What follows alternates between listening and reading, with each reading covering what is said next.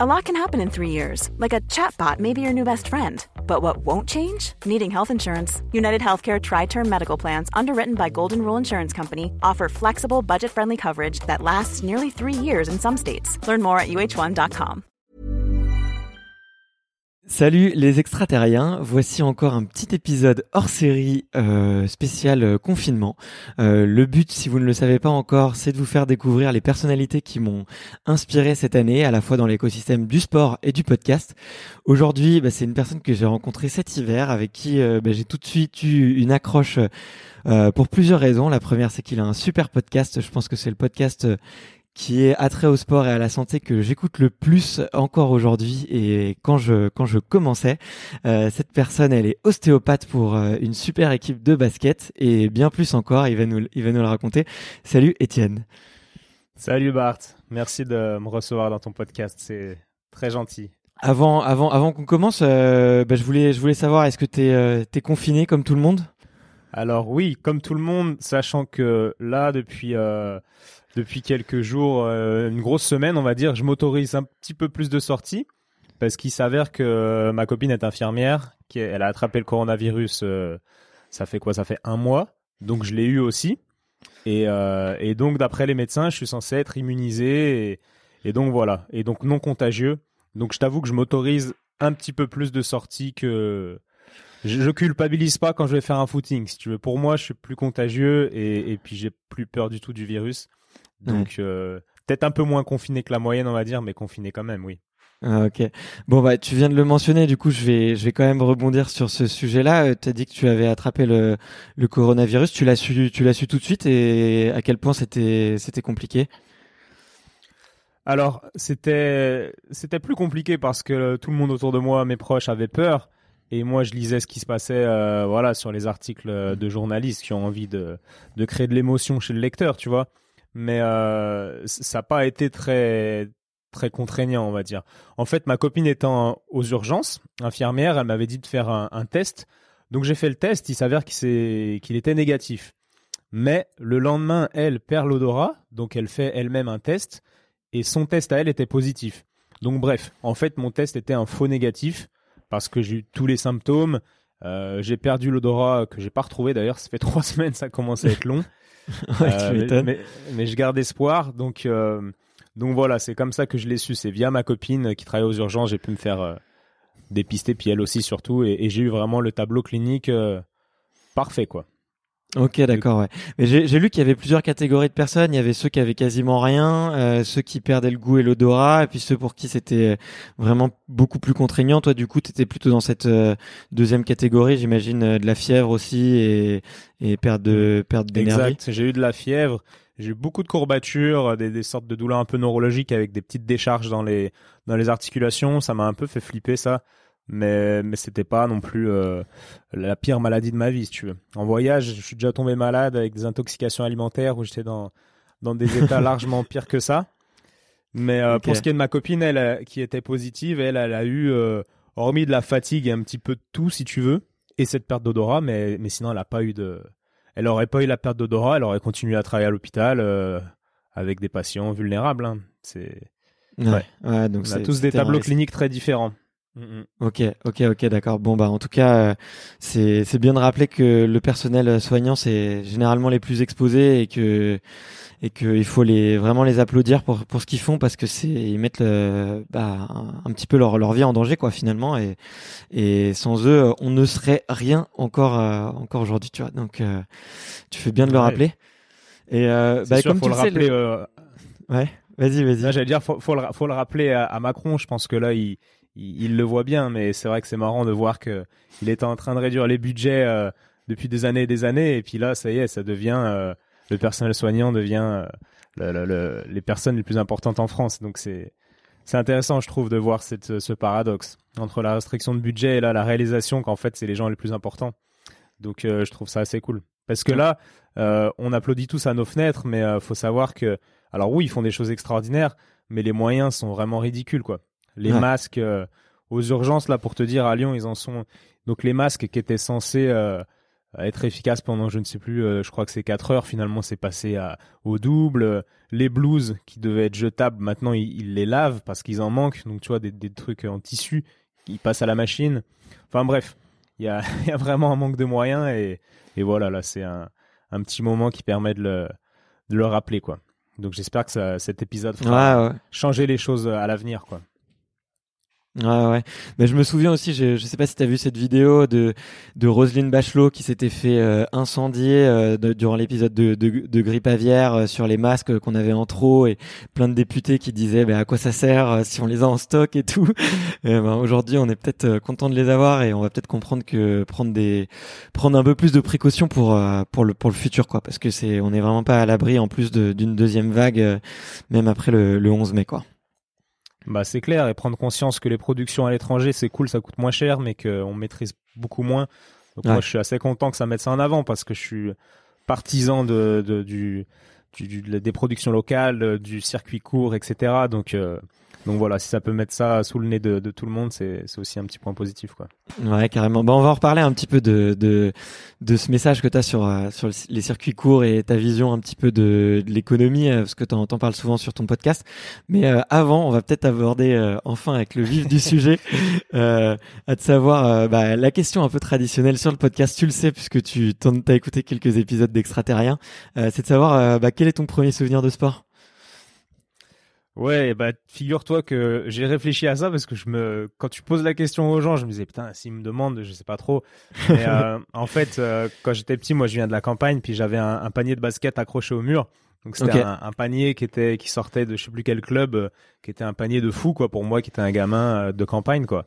Et mes premiers souvenirs, c'est, je dirais que c'est de jouer pendant des heures et des heures sur ce panier-là, tout seul quoi, en m'imaginant, tu sais, des défenseurs contre moi et j'imaginais que j'étais le meilleur du monde, quoi. Puis après, je suis allé dans un, dans un grand club et puis j'ai réalisé que ce qui était la réalité, mais voilà, c'est ces petites périodes de rêverie tout seul euh, devant mon panier, quoi, je dirais. et du coup, ouais, t'as commencé à quel âge le basket? Ah, J'ai commencé tout petit, euh, vers, euh, je sais pas, je dirais 5-6 ans, quoi, dans mm. mon club de, de village, mais c'était très amateur. Après, j'ai vraiment commencé à, à, jouer pour de vrai avec des bons joueurs, on va dire. donc j'étais en sixième, en Benjamin donc je sais pas quel âge on a là, 11 ans. À 11 ans, j'ai commencé à jouer avec des, des gens qui savaient vraiment jouer, quoi. Mm. Donc euh, là, ça, ça, ça, a changé le. J'ai pu redéfinir ce qu'était le, le, basket, quoi. Et tu sais, euh, tu te sens toujours un peu euh, que t'es le meilleur dans, dans, ton petit patelin et tu, tu crois que, que, tu peux euh, élargir ça à la, France entière. Puis après, tu vas dans un gros club et tu réalises qu'en fait, T'es loin d'être le meilleur. bah, attends, du coup, j'ai une petite question un peu, euh, parce que j'ai un peu le cliché, moi, de, des potes autour de moi qui font du basket. C'est parce que les parents les ont mis au basket parce qu'ils étaient déjà grands quand ils étaient petits. Et euh, les parents se sont dit, bon, bah, s'il est grand, on va le mettre au basket. Toi, t'es effectivement, tu, tu fais plus d'un mètre 90, je crois? Non, non, non, je fais un 85. Donc, je suis plutôt. Ah, t'as l'air euh, beaucoup plus grand. basketteur. T'as l'air ah plus, ah, tu fais plus grand que ta taille, hein. Vraiment. D'accord. Et, euh, et ouais, du coup, t'étais déjà, euh, étais déjà plus grand que la moyenne euh, quand t'étais plus jeune? Euh, J'étais plus grand que la moyenne, ouais, mais bon, rien de rien de fou. C'est surtout que mon cousin avait un panier de basket dans sa cour. Et, euh, et il avait, il était ado quand moi j'étais euh, gamin, quand j'avais 6-7 ans, donc forcément c'était un modèle parce que parce que j'avais pas 36 relations avec des ados quoi. Et puis on passait du temps à jouer au basket. Dès que j'allais chez lui, on jouait au basket. Donc voilà, ça plus ces posters de Michael Jordan dans la chambre et et puis les petits matchs NBA euh, de temps en temps à la télé, ça, ça a suffi pour me donner la, le goût et l'obsession, on va dire, parce que je, je pensais qu'à ça. Euh, du basket quoi. Ouais. Et euh, est-ce que tu avais est-ce que tu des idoles? Je sais que nous on est un peu la génération enfin on est un tout petit peu après la génération Tipeee et, des premiers Blow qui arrivent en, NBA. toi est-ce que tu avais des, des idoles qui t'ont qui t'ont marqué quand tu étais plus jeune et que tu avais envie de suivre? J'imagine Michael Jordan. Ouais, bien sûr, Michael Jordan. Alors c'était, ouais, Michael Jordan. Puis je me rappelle de, je sais pas si ça te parle, mais euh, Penny Hardaway. ouais, Hardaway, bien sûr. comme ça. Donc ça, c'était vraiment au tout début. Puis après, quand j'étais au collège, là, c'était plus de Vince Carter, ouais. euh, Tracy McGrady, you know, tous ces tous ces gars-là qui qui me reviennent et, et, qui nous faisaient rêver par leurs gros dunks et leurs actions un peu euh, hallucinantes quoi pour des pour des ados. Ah ouais, bah, moi mon, mon équipe préférée c'était euh, la grande époque euh, des Pistons de Détroit, tu vois, euh, c'était vraiment l'équipe que j'aimais. Les Bad Boys. Ouais, les Bad Boys exactement. D'ailleurs, il y a un super épisode de podcast sur EPO qui raconte leur histoire. je, je l'ai réécouté il y a pas longtemps là. ça me donnait des frissons. c'était pour les, les, auditeurs qui connaissent pas, c'est une super, c'était une super équipe qui a été montée dans la durée et avec pas forcément de, de grands grands joueurs, mais surtout un collectif et des et ils m'ont fait penser un peu à l'équipe de France 2018, euh, tu vois, euh, euh, avec plein de personnalités très fortes et un jeu très physique, euh, un peu, ils gagnaient toujours à la roublardise et ils faisaient un peu dégoupiller leurs leurs adversaires, quoi. Toi, t'avais une équipe en particulier qui te qui te plaisait? Bah moi, je regardais assez peu la télé déjà. En fait, j'avais la chance d'être, du coup, dès que je suis arrivé en, en, Benjamin, donc vers 10-11 ans, d'être à Bourg-en-Bresse. Donc on avait une équipe en en proie qui s'appelle ouais, maintenant Jeep Elite. Donc du coup, j'allais voir des matchs et, et, c'était encore pire pour moi de voir des gars en vrai. Tu vois, tu vois ces ces mecs qui dunk dans tous les sens, qui sont grands, costauds. Euh, voilà, c'était plus ça qui me faisait rêver que ce que je voyais à la télé, quoi. Ouais. Donc euh, donc ouais, on a on avait des joueurs, mais après leur nom, euh, je sais même plus. Putain, ça fait tellement longtemps. Mais je sais que l'équipe professionnelle de Bourg euh, me faisait rêver, quoi, plus que ce que je pouvais voir à la télé, qui était un peu plus virtuel et qui me parlait moins. Ouais, en plus ils ont eu une, une grande euh, ils ont eu une grande époque, non? C'était à, à ce moment-là? Bah, une grande époque, euh, je sais pas si on peut dire ça, mais en fait c'est une petite ville Bourg-en-Bresse et c'est vrai qu'ils ont fait euh, peut-être 10 ans, les 10 années en fait entre Benjamin, donc entre mes 10 ans et mes 18 ans, quand je suis parti de ensuite à Lyon, bon, on en reparlera peut-être, mais et ils étaient en proie et donc c'était assez cool parce que une petite ville, tu sais, qui qui est au plus haut niveau, bah t'as toujours une grosse ambiance derrière et, et beaucoup d'engouement de la part des des gens autour, quoi. Donc, euh, donc c'est vrai que c'était émotionnellement, c'était c'était peut-être plus fort. Alors, euh, je suis désolé euh, de dire ça, mais que de voir des matchs maintenant à Lasvel où où il y a peut-être plus de monde, mais mais des gens moins moins chauds, quoi. Ouais. Tu sais, Lasvel, c'est pas très connu pour pour avoir un public très chaud comparé à à Limoges maintenant ou alors Bourg-en-Bresse à l'époque et peut-être maintenant d'ailleurs, mais ça fait longtemps que je suis pas allé. D'accord, ok. Et euh, ouais, bah du coup, tu as, mentionné un peu ton le ta carrière euh, de de, de basketteur. Est-ce que tu peux te faire euh, euh nous présenter un petit peu euh, bah, les, les, grandes étapes qu'il y a eu et, et ce que tu as fait dans dans le milieu du basket? Alors les, les grandes étapes, il y a cette, cette arrivée à Bourg-en-Bresse en Benjamin. Donc là, bon, ça restait très amateur. On avait 10-11 ans, donc j'étais en, en comment en sixième et cinquième. Et après, là, je suis rentré en centre de formation donc ça s'appelait minime à l'époque. Maintenant, ça doit être euh, moins de 15, U15.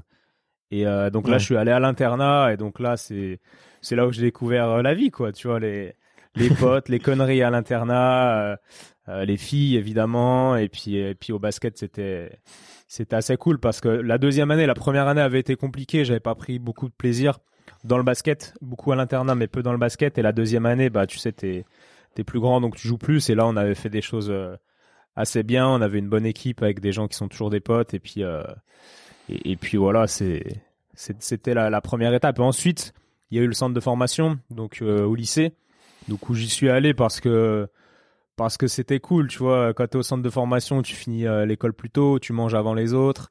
Euh, t'es un mm. peu le, le basketteur euh, du lycée, donc il y avait pas 36 sports études, donc euh, donc on, on était les on était les gars cool quoi, voilà. Et, euh, et donc voilà, ça c'était la dernière étape, on va dire jeune. Mais là, je savais déjà que j'allais pas être pro. Clairement, j'avais beaucoup moins de potentiel que, que la plupart de mes potes. Mais bon, j'étais quand même bon pour être, pour être dans la bande. Et puis, j'ai continué jusqu'au bac. Ouais. Et, euh, et ensuite, il y a eu la période où je suis parti à Lyon pour étudier l'ostéopathie. J'ai joué rapidement en, en, National 2, National 3.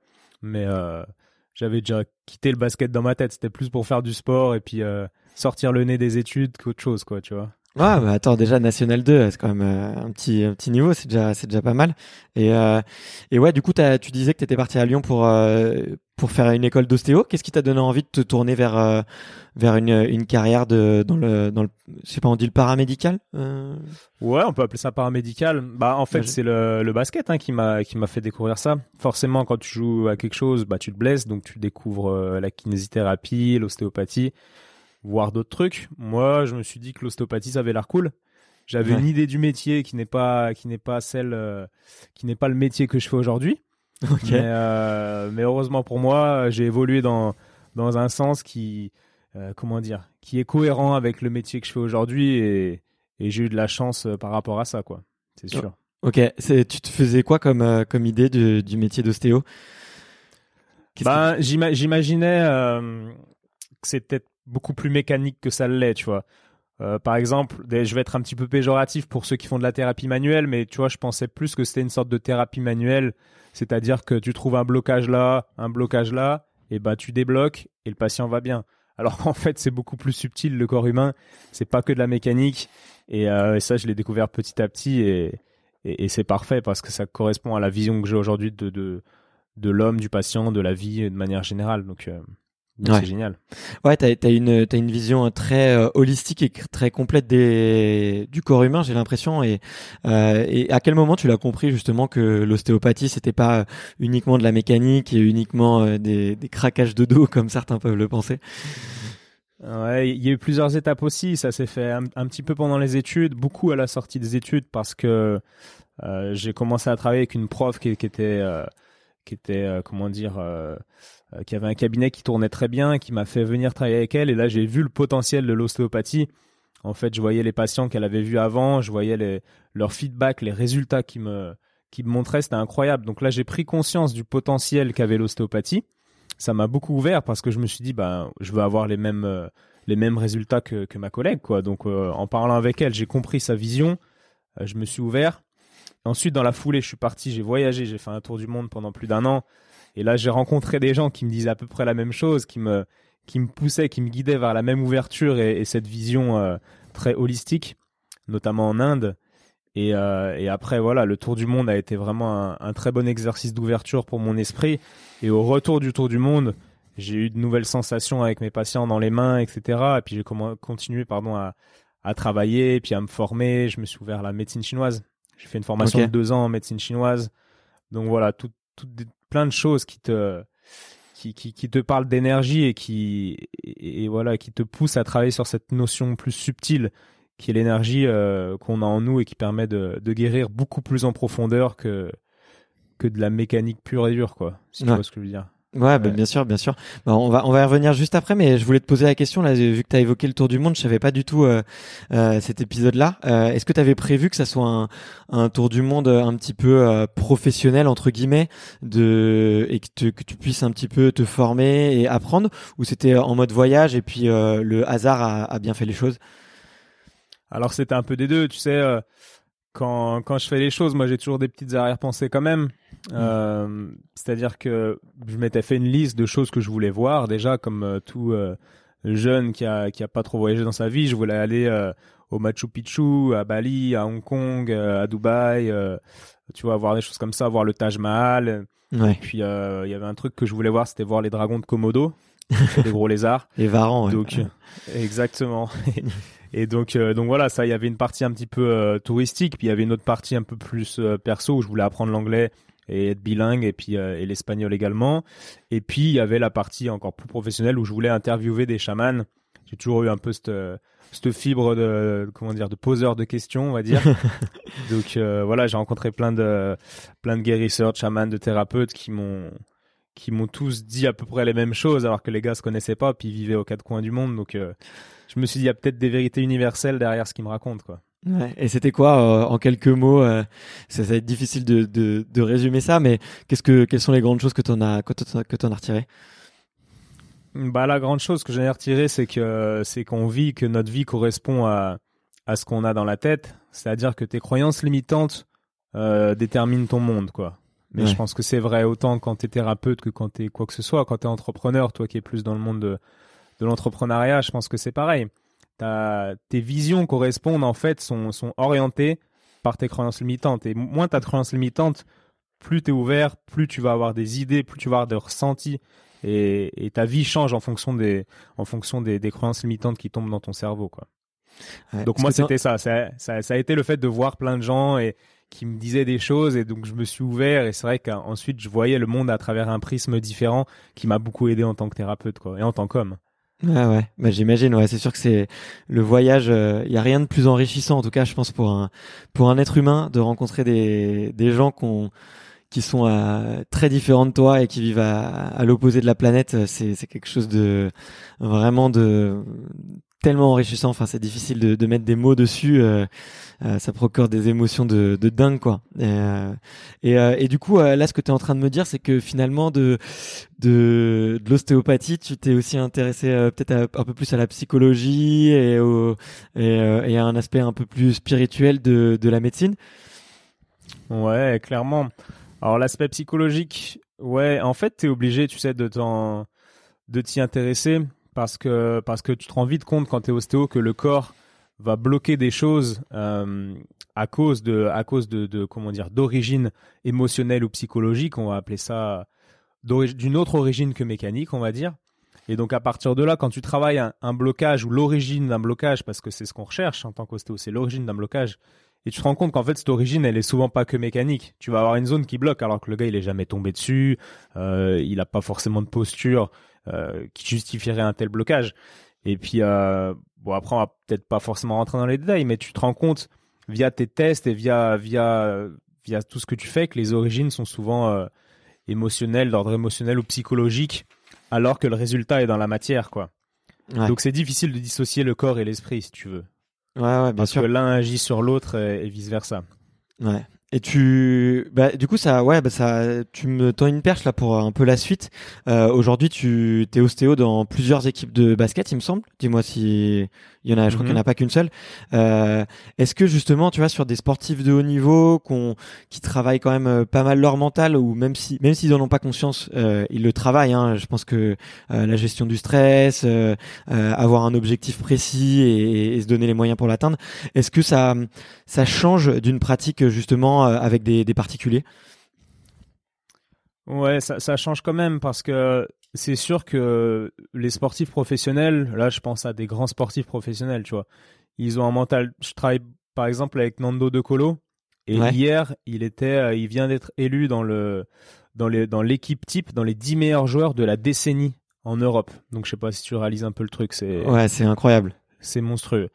Et tu vois, je pense à Nando là quand tu me dis ça, et, et c'est sûr que c'est des gars qui ont, ouais, c'est des machines, tu vois, ils sont très professionnels et et puis ils ont un mental qui est qui est vraiment impressionnant.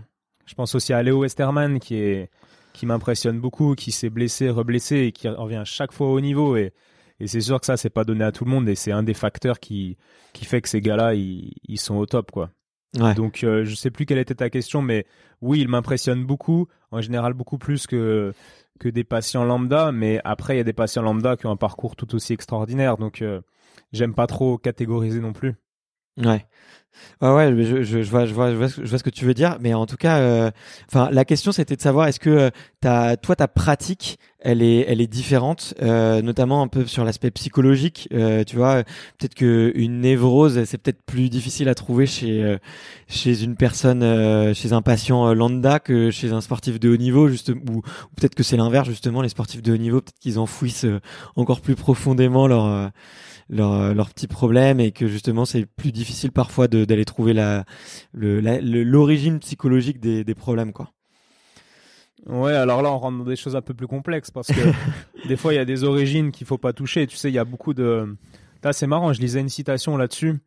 Euh, ah, elle était vraiment bien. Je m'étais dit qu'il fallait que je la note, mais c'est un, un, gars qui expliquait quelque chose que je pense, c'est-à-dire que le souvent ce qui est à l'origine de de, de, de, grandes choses, en tout cas une, une, source extrême de motivation chez beaucoup de gens qui font des grandes choses, euh, ressemble à de la névrose, quoi, ou de la souffrance. Ouais. Et, et, et, en fait, si tu, si tu touches ça, tu, tu vas diminuer la motivation du gars. Tu vois, il y a beaucoup d'artistes euh, qui, qui sont dans des souffrances euh, très très profondes, mais c'est pour ça qu'ils produisent des œuvres aussi belles.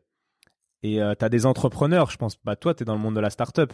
Tu vois, moi j'ai rencontré plein de mecs, des start-upers qui étaient complètement euh, ouais, qui était qui était psy quoi, qui était vraiment dans des, qui étaient obsédés par leur truc et, et sincèrement, il y avait très peu de différence euh, entre entre des ouais des gens des névrosés et ces gars-là quoi. En fait, ils l'étaient. Donc tu vois, la, la névrose. Alors c'est pas mon sujet principal, hein, je suis pas psychanalyste ou psychologue, mais je pense que ce, ce genre de problème est, est, moteur en fait pour des gens. La souffrance est, est moteur, donc c'est pas forcément bien chez les sportifs de haut niveau en tout cas d'aller creuser trop loin quoi. Tu vois ce que je veux dire? Ah ouais, c'est clair. Bah, en plus, tu vois, euh, là, j'avais lu récemment un, article, je pourrais te l'envoyer, moi aussi, j'ai un petit trou de mémoire euh, sur qui l'avait écrit, mais qui disait que dans chez les sportifs de haut niveau, euh, il y avait eu généralement deux types d'éducation. Soit une éducation où les parents étaient ultra aimants, ultra ultra bienveillants, vachement dans l'éducation positive, mais qu'il y avait aussi toute une énorme catégorie de sportifs où, ben, en fait, ils ont eu des enfances très difficiles, parfois parfois un manque d'amour, parfois un manque de confiance en eux, et qu'en fait ils avaient euh, euh, réussi à transformer cette euh, cette colère, cette cette rage ou justement ce, ce parcours un peu chaotique en, en, justement une force quoi. Et donc donc ça rejoint ça rejoint un peu ça rejoint pas mal ce que tu dis quoi. Ouais, c'est intéressant. Bah ouais, je veux bien que tu m'envoies l'article, mais mais c'est intéressant que tu dis ça. Moi, je trouve que c'est bien de, de préciser que, que souvent tu accomplis de grandes choses parce qu'il y a une souffrance derrière, quoi. Et donc, donc voilà, c'est difficile d'aller d'aller dire à Kobe Bryant, attends, euh, mec, t'es pas heureux, on va te soigner. Mais en fait, s'il est si bon et s'il a fait la carrière qu'il a fait, c'est c'est sûrement euh, à cause de tout ça. C'est parce qu'il était complètement obsédé par la par la réussite, par sa vision de la réussite. Chassant, mm. sachant, pardon, on a tous une euh, une vision différente de la réussite. Ce serait intéressant d'en parler d'ailleurs. Ah ouais, carrément. bah, là, j'ai, moi, j'ai écouté une interview récemment avec, euh, tu vois, dans le même sens, je digresse un peu, mais euh, de Will.i.am, tu sais, le, le, le chanteur des, des, Black Eyed Peas, euh, et, et, et, je crois qu'il y a Kenny West qui est dans le même euh, dans le même cas que lui. Et en fait, Will.i.am, c'est sûr, Kenny West, j'ai un petit doute, mais ils ont des acouphènes. Tu sais, c'est c'est euh, t'as l'impression d'avoir un petit sifflement en permanence dans les oreilles. Et en fait, bah, tellement ça les a rendus inconfortables dans leur pratique, dans leur amour de la musique, bah, finalement ils, ils ont maîtrisé leur art euh, au plus au plus haut point quoi. Donc euh, c'est assez euh, assez marrant de voir à quel point certains sont capables de de transformer une, douleur et quelque chose d'assez insupportable en quelque chose de de en, une force quoi. Moi je suis toujours bluffé par par ces champions là et et c'est un peu la quête de mon podcast et j'ai du mal je sais pas pour toi un peu des, des, fois à comprendre le driver de certains sportifs mais mais en tout cas des fois j'ai du mal à comprendre tu vois vraiment ce qui ce qui les motive vraiment et des fois faut faut pas forcément aller creuser jusque là quoi comme tu l'as dit Ouais, ben, ben, souvent, je pense que eux ne savent même pas. Mais là, on parle de sportifs, mais encore une fois, je pense que c'est assez universel. Tu vois, ça me fait penser à Instagram, ce qu'on raconte. Je vois des gens sur Instagram, et, pour moi, ça me saute aux yeux en fait. Et, je, je, vois leur mal-être moteur de tout ce qu'ils font. Tu vois, les gens qui se montrent tout le temps torse nu, qui parlent face caméra, qui machin. Tu te dis, ok, bah peut-être que ce gars, enfin, il y en a, c'est flagrant, qui ont été euh, qui, ont été, euh, je, sais, je dis n'importe quoi, petits toute leur vie, etc. On se foutait de leur gueule et là, ils trouvent le moyen d'exister via Instagram et ils trouvent le moyen d'être euh, suivi, euh, liké et waouh, enfin le gars peut exister quoi. Et, et enfin on, on se moque plus de lui. Donc tu vois, on peut faire le parallèle dans plein de milieux. Le sport c'est aussi un moyen de, de, de te mettre, d'exister entre guillemets. Donc bien sûr toutes ces stratégies là sont sont intéressantes et comme tu dis peut-être pas forcément euh, c'est peut-être pas forcément très productif d'aller tout creuser quoi. Euh, sachant que si tu peux si tu creuses peut-être que le gars serait effectivement plus heureux mais il serait moins en réussite par rapport à au truc euh, à son truc. Tu vois ce que je veux dire? Ah ouais. ouais. bien sûr, bien sûr. c'est hyper intéressant tous ces sujets. C'est hyper intéressant. Ouais, bah carrément, on pourrait, on pourrait en parler pendant des heures. Faut pas trop, euh, faut pas trop qu'on se, qu'on se lance mutuellement. Mais euh, moi, je voulais revenir un petit peu sur ton, sur ton parcours. Euh, tu racontais que tu avais fait une, euh, du coup, ton, ton école d'ostéo et on, on a parlé un petit peu de ta pratique. Aujourd'hui, tu es ostéo pour plusieurs équipes. comment, est-ce que ça s'est fait facilement? Est-ce que, et déjà, est-ce que la le, la pratique de l'ostéopathie était naturelle dans des clubs de sport euh, pro hein, Parce que toi, tu, tu travailles avec des, des pros. Euh, comment est-ce que ça s'est fait? Est-ce que ça s'est fait rapidement? Est-ce que tu as été bien accueilli? Est-ce que le fait que que tu que tu aies été euh, basketteur euh, semi-pro, ça ça t'a aidé? Désolé, ça fait beaucoup de questions en une, mais est-ce que tu peux raconter un petit peu comment Est-ce que tu peux raconter un peu ton parcours justement de, de la sortie de l'école à, à jusqu'à aujourd'hui? Ok, ouais, je vais commencer par le parcours puis essayer de répondre aux autres questions euh, en cours. Euh, du coup, le parcours, il est, il est classique. Hein. Moi, j'ai eu par contre mon diplôme très tôt, ce qui est peut-être un peu moins classique. À 22 ans, si tu veux, 22 ans et demi, j'étais, j'étais déjà diplômé et je travaillais en cabinet. Donc, euh, Ça, ça a été un, un petit avantage parce que ensuite j'ai pu partir faire mon tour du monde, ça m'a ouvert, etc. Je suis revenu et j'avais vraiment une vision un peu différente de la de la moyenne des ostéos de mon âge, j'ai envie de dire, sans vouloir être prétentieux du tout, hein, mais c'est vrai que déjà déjà j'avais plus plus de peur, c'est-à-dire que j'osais faire un peu tout ce qui tout ce qui me passait par la tête, ce qui a fait que j'ai pu faire un blog, j'ai osé partager mes idées dans des articles. Ensuite, j'avais fait un compte Instagram. Tu vois, j'ai commencé à travailler à la télé. Et, euh, tout s'est fait en fait en parallèle. Et, en parallèle de tout ça, et ben j'ai commencé à travailler avec des sportifs de mon réseau que voilà, je suis issu du milieu du basket, donc j'ai commencé à, à, travailler avec des sportifs euh, pro, euh, semi-pro, on va dire au début, puis ensuite professionnels. Et puis euh, et puis ça marchait bien quoi. Ils étaient contents du travail, donc de de fil en aiguille, je me suis retrouvé. Euh, là, je vais me orienter vers ta question vers, vers comment dire la réponse comment j'ai fait pour aller dans des clubs etc donc ça a commencé par du travail individuel avec des joueurs et, et donc des joueurs comme je te dis semi-pro professionnels et ensuite ensuite bah, des, des stars quoi et là le petit euh, le petit shift euh, s'est fait en fait à un moment donné j'étais euh, l'ostéo et j'étais devenu ami avec un gars euh, petite dédicace euh, à Nicolas Lang donc c'est un basketteur de français et, et donc, donc moi, je faisais souvent des soirées. Avant, je vivais en coloc. J'organisais des soirées chez moi parce que je suis très social, quoi. Ouais. Et du coup, j'invite Nico et il me dit, bah attends, je suis avec Léo Westerman là, mais on est au resto, mais ok, on passe après. Et puis tu vois, ils sont passés à la soirée, puis euh, puis on s'est bien entendu en fait avec euh, avec Léo. Et lui il venait de signer au CSK, donc qui est le plus grand club en Europe, quoi. C'est l'équivalent du Real Madrid au foot. Et il cherchait un ostéo pour euh, pour l'accompagner, tout ça. Donc on a discuté sur euh, sur sa vision, etc. Je lui ai dit bah que je pouvais sûrement l'aider. Et puis euh, j'ai commencé à faire des allers-retours à Moscou pour travailler avec lui. Et il s'avère euh, qu'à Moscou, bah il y, a- il y avait euh, Nando Docolo qui jouait, donc euh, qui est le, le joueur dont je te parlais tout à l'heure, qui est une grande star en en Europe dans le basket. Et euh, et voilà, j'ai commencé à travailler avec Nando aussi. Et et là, ben c'est allé assez vite. Au final, tu au bout de de, de trois ans depuis mon premier patient professionnel, trois ans après, je travaille avec le meilleur joueur qu'on a en Europe. Donc ça allait, ça allait vite. Il y a eu le facteur chance. Et puis maintenant, c'est vrai que j'y mets beaucoup, beaucoup d'énergie. C'est-à-dire que j'essaye d'assurer à fond. Je me forme en permanence. Je travaille vraiment beaucoup. Et puis je m'entoure des meilleurs, euh, des meilleurs spécialistes. Je mets beaucoup d'énergie aussi dans la création d'un réseau euh, de gens qui sont très, très bons. Donc, euh, donc voilà, j'assume. Et puis aujourd'hui, ouais, je peux travailler avec les meilleurs joueurs et c'est c'est ce que je fais quoi.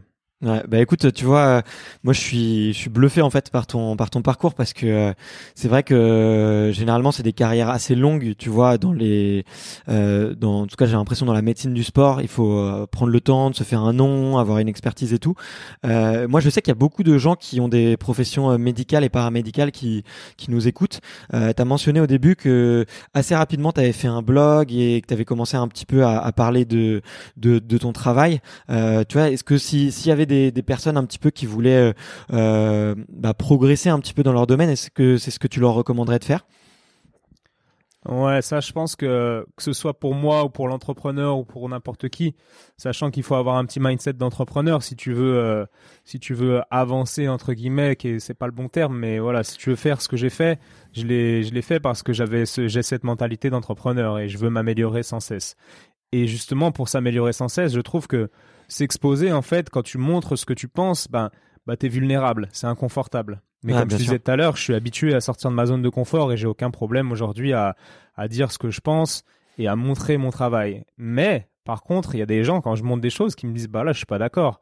Et du coup, bah, je discute. Et en fait, le fait de t'exposer, de t'ouvrir, et bah, ça te force à te remettre en question et c'est moteur, c'est incroyable. Et, et c'est une de, mes façons de progresser, en fait. C'est de dire ce que je pense avec des gens qui sont plus expérimentés que moi pour me remettre en question plus vite et essayer d'avancer comme ça, euh, peut-être plus vite que, que si j'étais tout seul dans mon coin, quoi. Ouais, donc si je retiens un petit peu le la leçon de tout ça, c'est vraiment pas hésiter à confronter son travail, à confronter les, les avis euh, et aller chercher euh, du, du feedback. C'est le terme très entrepreneurial. Euh, le feedback, le feedback euh, de à la fois de tes patients et de, de tes pairs aussi, j'imagine. Euh, donc euh, Ouais. ouais, c'est c'est hyper hyper intéressant. Et euh, bah du coup aujourd'hui, t'as un, je l'ai pas mentionné le nom de ton podcast dans l'intro, je viens de me rendre compte. Euh, donc t'as ton podcast qui s'appelle Et surtout la santé. T'as commencé euh, fin 2018, début, début, début 2019, je sais plus exactement euh, à quel moment. Euh, Mars mais- 2019, ouais. Ça fait un an, là. C'était au printemps de l'année dernière. Ça Ok. fait un peu plus d'un an. Ok, ok. Et, euh, et qu'est-ce qui t'a donné euh, l'envie de, de lancer un podcast d'ailleurs? Tu as mentionné effectivement l'effet de réseau que tu voulais, enfin le, le fait que tu voulais créer un réseau. Ouais, alors c'est pas la raison pour laquelle j'ai créé le podcast, mais en fait j'ai toujours aimé poser des questions. Comme je te disais, je faisais, je posais des questions déjà en cours. Tu vois, en école d'ostéo, il y a ceux du fond de la classe qui, qui se foutaient un peu de ma gueule, qui m'appelaient Monsieur Question. c'était, c'était gentil, je leur en veux pas du tout. Mais euh, j'ai toujours aimé ça.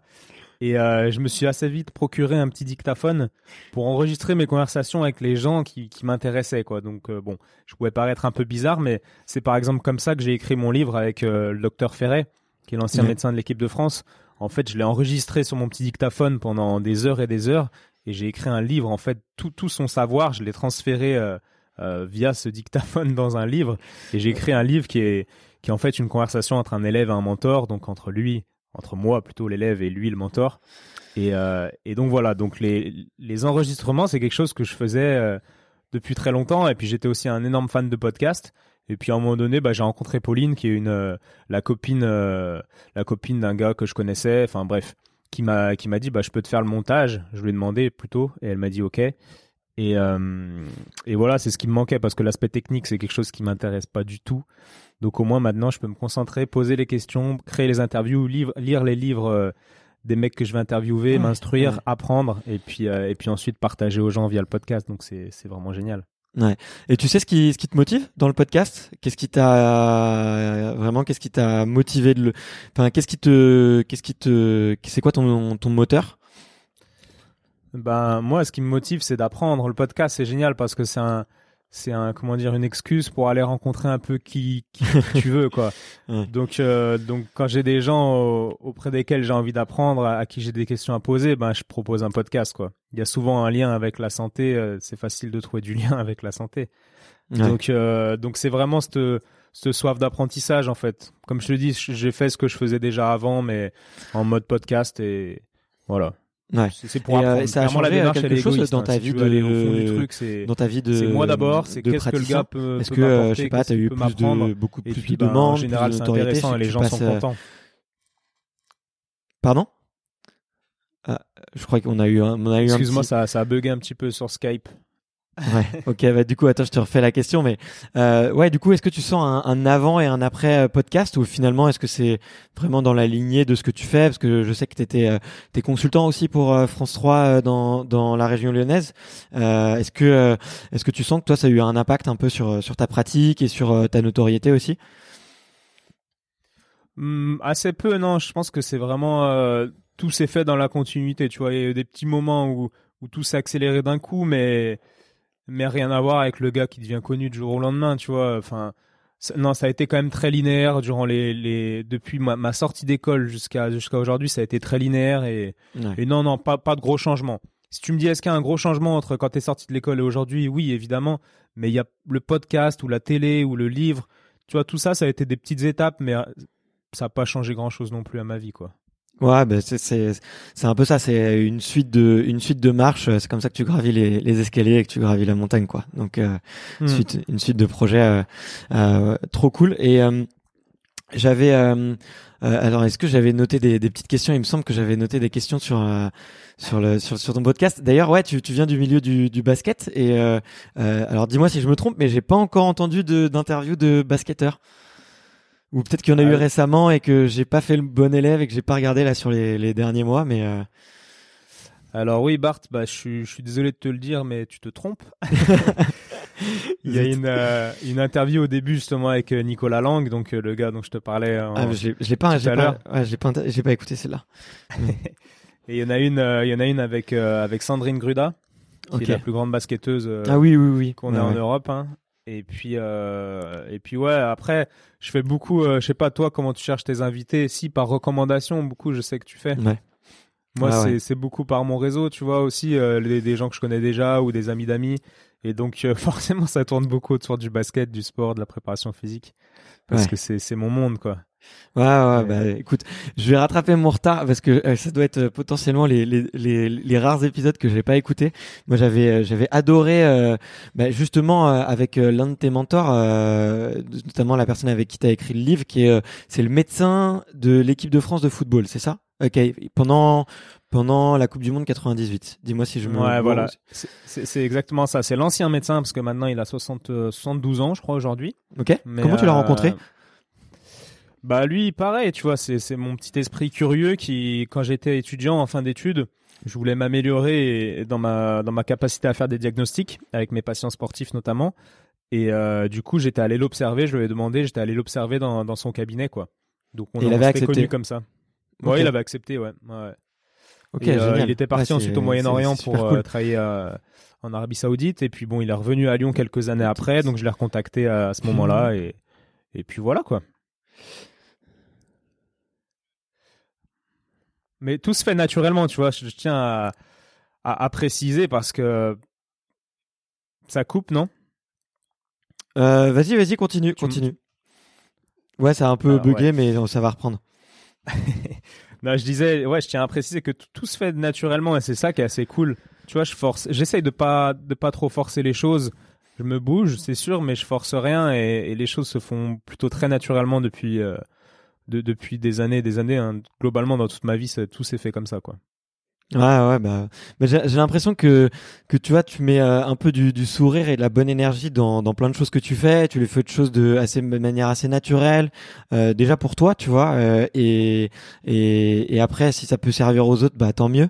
Et j'ai l'impression que tu vois, quand on fait les choses sans trop se prendre la tête, sans trop chercher à plaire, euh, bah finalement, euh, c'est ça que c'est là qu'on qu'on passe des niveaux, tu vois. Moi, je sais que mon, je sais pas toi pour le pour le podcast ou pour ta carrière, mais moi, au début, mon podcast, j'étais un peu sensible au retour. T'en parlais tout à l'heure. Tu confrontes ton travail, c'est dur. Tu te prends des, des, retours de gens qui disent qu'ils aiment pas du tout. Euh, et des fois, bah, les haters, comme on dit, les fameux. Euh, mais, euh, mais, mais tu vois, à partir du moment où je me suis dit, allez, franchement, je, je m'en moque, je le fais pour moi. C'est une aventure euh, personnelle et j'encourage n'importe qui à, à, à lancer euh, un projet similaire et parce que ça me, c'est ça me fait tellement du bien. Tu vois, j'ai l'impression qu'une fois que t'es, que tu fais vraiment les choses pour toi et que tu as assuré un certain niveau de, de qualité euh, qui te satisfait, tu vois, et ben après tu, tu peux vraiment vraiment décoller quoi. Enfin c'est un peu, euh, je sais pas si c'est ta, ta, vision des choses, mais euh, en tout cas moi c'est un peu comme ça que je vois sur le podcast ou même dans ma vie dans ma vie pro quoi. Ouais, mais complètement, tu vois des des haters là typiquement moi je vois des fois les gens qui disent oh, qui parlent des haters mais moi j'en ai pas je, je pense que si tu si tu fais les choses pour toi et que tu partages euh, sans foutre des, pubs Facebook ou des pubs Instagram sous le nez des gens qui n'ont pas envie de voir ta tête, et eh ben, enfin, il n'y a pas de raison d'avoir des haters, tu vois. ouais, non, c'est un, concept que que je comprends, enfin que je comprends pas trop. Si je comprends, mais tu vois, euh, c'est vrai que moi jamais on m'a dit, euh, on m'a dit du mal, quoi. En fait, je fais ce que j'aime faire et puis je partage. Mais si, mais si t'as pas envie de voir, tu tu, tu le vois pas. Donc donc non non, il y a pas de problème avec ce genre de truc dans, dans cette démarche-là, ouais, c'est sûr. Je, te, je te rejoins. euh, y a, y a, la première fois qu'on s'est rencontrés, tu avais dit une phrase qui m'a beaucoup marqué. Et je voulais, je voulais rebondir un peu dessus parce que tu m'as dit ouais euh, maintenant j'ai la vie dont, dont je rêvais et tout. Euh, et aujourd'hui franchement j'ai tout ce qu'il me faut euh, euh et du coup j'ai bah, deux questions euh, sous-jacentes par rapport à ça. la première c'est ça, ça, ressemble à quoi un peu ton, ton quotidien? Et la deuxième chose c'était de savoir est-ce que tu as des, des objectifs futurs dans ou des projets des projets que tu es en train de préparer là pour, pour l'avenir? Alors, euh, ouais, ça fait, ça fait beaucoup de questions. Du coup, on va commencer par mon quotidien. Parce que des projets, j'en ai, ai quasiment tout le temps, ouais. Euh, mais mon quotidien, il est, il est très varié et, c'est ça que je pense que c'est pour ça que je t'ai dit que j'avais la vie euh, que, que de rêve, quoi, que je voulais toujours avoir. En fait, j'ai, j'ai mon métier qui est une passion. Euh, qui me fait vivre, tu vois. Je peux voyager, aller au restaurant, enfin vivre correctement grâce à mon métier qui est l'ostéopathie. Donc ça, c'est génial parce que je le ferai. Euh, en fait, je me pose souvent la question, enfin, je me la suis posée, qu'est-ce que, qu'est-ce que tu ferais si tu étais millionnaire? Et en fait, ma vie, si j'étais millionnaire, si j'avais pas besoin de travailler, en fait, ressemblerait vraiment de très près à la vie que j'ai actuellement, quoi. Et, euh, et c'est en ça que je me dis, ouais, je peux pas faire bien mieux parce que j'ai mon ostéopathie qui est une passion qui me fait vivre avec une relation très profonde avec beaucoup de patients, etc., etc., très riche. Et puis à côté, bah, j'ai mes projets, j'ai bah, mon petit travail euh, à Lasvel, tu vois, pour euh, dire le nom du club de basket avec lequel je bosse, qui est qui est le qui est le meilleur club en France, quoi. Donc je peux pas avoir mieux. j'ai mes relations professionnelles qui sont aussi très très riches. J'apprends en permanence, donc c'est génial. Puis à côté j'ai des petits délires. Donc la télé, c'est, j'y vois même pas comme du travail, tu vois, c'est un hobby pour moi. Je vais aller raconter des des conseils à la télé et en plus je rencontre des gens hyper hyper intéressants. Donc, euh, donc voilà. Puis d'un point de vue plus privé, j'ai des potes euh, avec lesquels, euh, avec lesquels, bah, je fais des trucs cool où on se marre beaucoup. Et puis, euh, et puis j'ai ma copine euh, avec qui ça se passe super bien. Donc, enfin, voilà. J'ai tout, tout pour être très heureux. J'en suis conscient et j'ai beaucoup de reconnaissance par rapport à ça, quoi. Voilà. La reconnaissance, c'est important. Et, et du coup, ouais, qu'est-ce qui te... Est-ce que tu as des projets là que tu prépares en ce moment? Ouais, ouais, bah là, c'est le confinement, donc tu vois, le, le cabinet est fermé. Donc, euh, donc j'ai eu ma petite période repos à fond quand, euh, quand j'avais le virus. Mais là, je suis de nouveau euh, chaud. I'm Sandra, and I'm just the professional your small business was looking for. But you didn't hire me because you didn't use LinkedIn jobs. LinkedIn has professionals you can't find anywhere else, including those who aren't actively looking for a new job, but might be open to the perfect role, like me. In a given month, over 70% of LinkedIn users don't visit other leading job sites. So if you're not looking on LinkedIn, you'll miss out on great candidates like Sandra. Start hiring professionals like a professional. Post your free job on linkedin.com/achieve today. et, euh, et, là, j'organise euh, bah, je, travaille sur des formations que je vais donner euh, voilà, et j'en dirai plus après en détail, mais c'est des formations qui vont dans lesquelles je vais partager en fait ma vision justement du, du mon approche du corps et des patients et qui va aider les gens à faire des liens entre la mécanique et l'émotionnel et l'énergétique. C'est quelque chose qui manque pas mal à, à certains ostéos.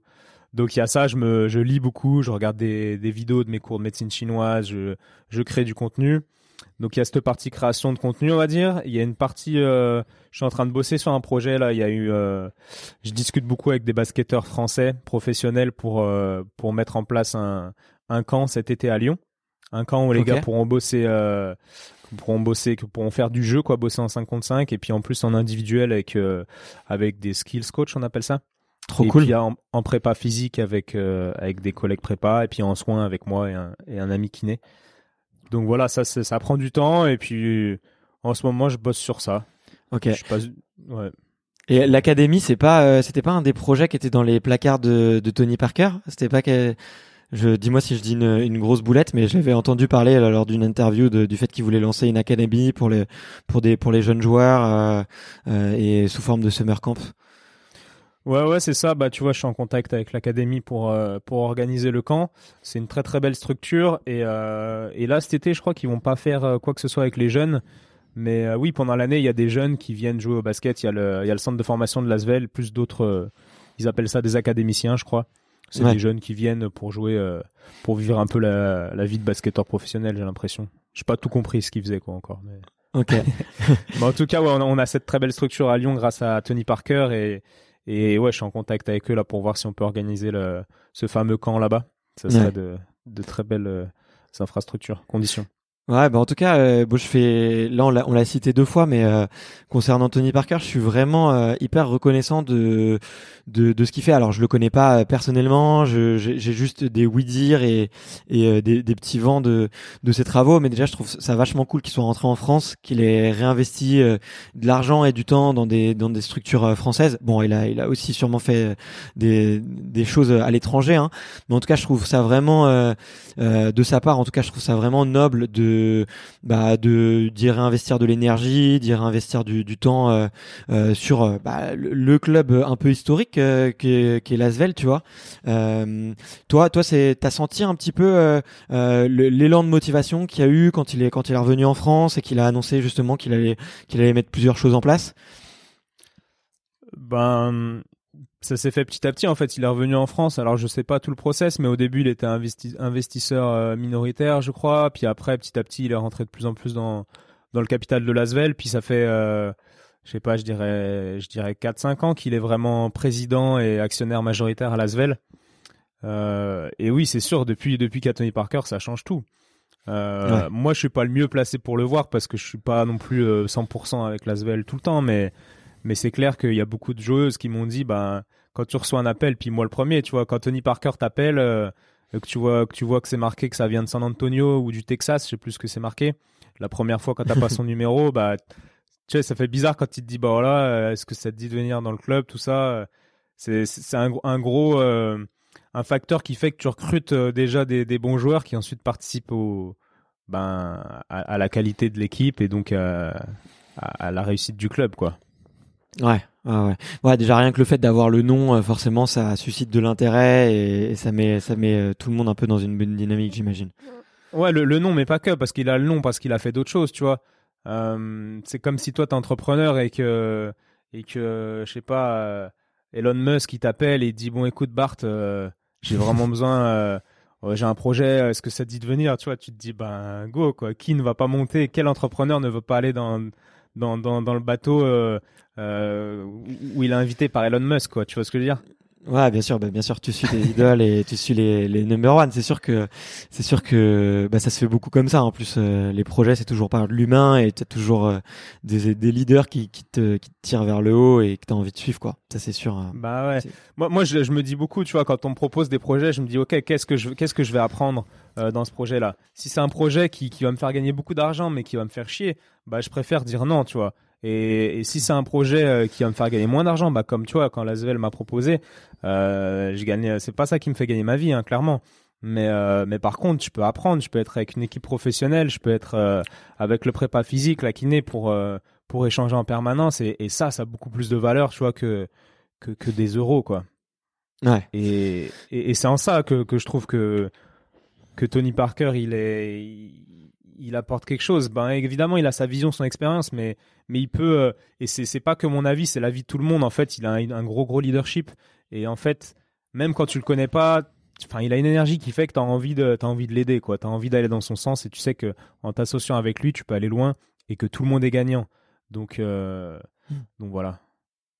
Ouais, ouais, ouais, mais ça se sent, il a un gros, gros leadership. Euh, ça sent aussi qu'il écoute les autres, tu vois, et que même si t'es euh, pas euh, à son niveau euh, ou en termes de, tu vois, de, de succès et de et de d'avancement dans la vie, c'est quelqu'un qui est à l'écoute, qui, qui entend ce que tu as à dire et qui derrière te, te tire vers le haut. Donc, en tout cas, moi, je, je suis, je suis assez, assez, assez agréablement, enfin très agréablement surpris par par tout ce qu'il fait. Donc, longue vie, en tout cas, longue vie à, à, à, son projet. Donc, c'est c'est cool. je voulais te poser une, dernière petite question avant de te poser des questions un peu traditionnelles. Euh, je suis assez, moi, moi je le, je, commence à connaître un peu parce que j'ai écouté plusieurs épisodes de, tes podcasts, mais euh, euh, je suis pas sûr que mes auditeurs connaissent bien. Mais en gros, comment, comment est-ce que c'est organisé le, taf, le staff médical dans une, dans une équipe pro? Alors toi, tu dois bien connaître le basket, mais tu connais un petit peu le foot apparemment aussi. Euh, comment est-ce que c'est organisé? Est-ce que quels sont les, liens avec les joueurs, avec les entraîneurs? Est-ce que est-ce que tu as quelques quelques quelques insights un peu là-dessus que tu as pu analyser autour de toi? Ouais, alors les t'as, t'as comment dire une organisation un peu euh, classique, mais après je pense que c'est vraiment euh, comment dire, c'est, c'est très individualisé selon le club. C'est pas le bon mot individualisé, mais c'est spécifique à chaque club l'organisation. Tu vois, comment dire parce qu'il faut que j'ai envie de raconter, mais sans en dire trop non plus. en, en, gros, en gros, dans les clubs, ce qui se passe, c'est que tu as, ce qu'on appelle un head doc. Tu as le, le docteur un peu euh, qui, euh, qui dirige un petit peu tout, quoi, qui coordonne tout. Donc voilà. Après, tu as, un médecin référent. Donc soit le head doc, soit un autre en dessous. Euh, par exemple, à l'OL, ils ont un gars qui est c'est un cardiologue, il est là, il est quasiment jamais là, tu vois, mais c'est lui qui est un peu responsable de toute la cellule médicale. Et après, tu as des docteurs qui sont là, un ou plusieurs, qui eux vont, vont gérer. Donc l'image euh, classique, c'est l'image, en tout cas c'est ma vision, je pense que le médecin du sport, le docteur de l'équipe, ça doit être comme un chef d'orchestre qui fait en sorte que, que tous ces musiciens, donc tous les gens euh, qui bossent dans le staff médical, eh ben, il faut qu'ils fassent en, sorte que ces gens tirent le meilleur d'eux-mêmes, enfin optimiser la compétence de tous ces gens au bénéfice de l'équipe, quoi, en gros. Donc voilà, tu as ces docteurs et donc les gens, les musiciens en question, tu as les kinés. En général, tu en as au moins un à plein temps, plus un autre. Euh, quand c'est le rugby au loup, par exemple, ils en ont trois.